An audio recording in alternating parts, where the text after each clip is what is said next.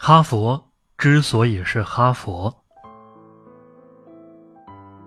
所有的真理都是一种成就。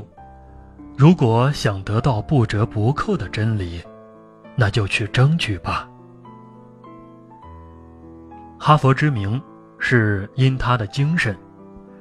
三百多年以来，哈佛已经成为一种象征，一种精神的象征。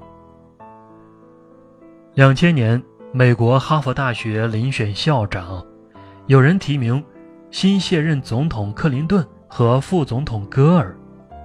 但哈佛很快就把这两个人排除在外，理由很简单：克林顿和戈尔可以领导一个大国，但不一定能领导好一所大学。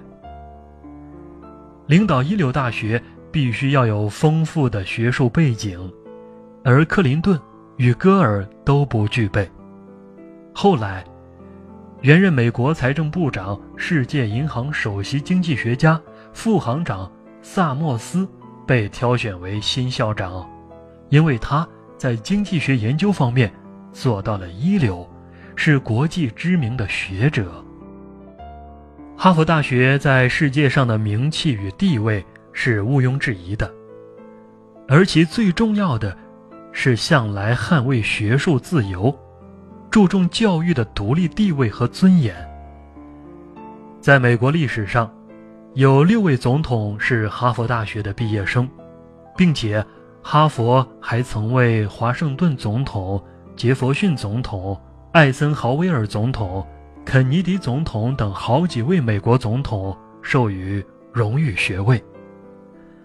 哈佛学位的授予，对美国总统来说是一种难得的荣耀，因此每届美国总统无不期望。一九八六年，哈佛三百五十周年大庆，里根总统即让人放话，自己很乐意到哈佛进行现场演讲，但条件是授予他荣誉博士学位。鲍克校长立即做出了回答：“我无意奉承总统的虚荣心。”一时间舆论哗然，但大多数人支持鲍克校长。因为他支持了大学的独立性，拒绝将神圣的学术世俗化、庸俗化，在捍卫学术自由上，哈佛更是举世闻名。第一次世界大战期间，哈佛大学心理学教授穆斯特伯格被怀疑是德国间谍，校内外很多人向哈佛大学施加压力。要求将其解聘。昔日的一位校友甚至提出，只要解聘穆斯特伯格，他愿意为学校捐资一千万美金。为了平息当时的舆论和压力，穆斯特伯格教授也主动表态，只要那位校友把五百万美金汇入学校账户，他立即辞职。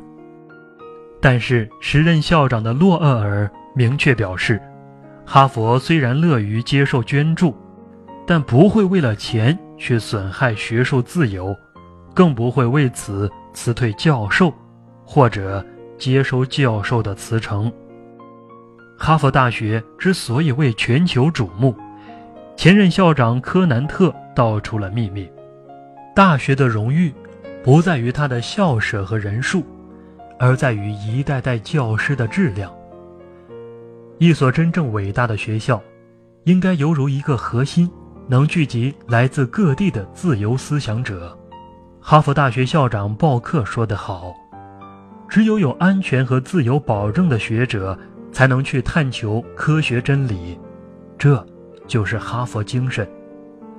哈佛之所以能够成为世界知名大学，并且成为翘楚，正是因为他对真理的不懈追求。”但如果追问哈佛之所以令人崇敬和向往的原因，则是因为他对自己的办学理念的恪守，这，就是一种坚守原则的哈佛精神。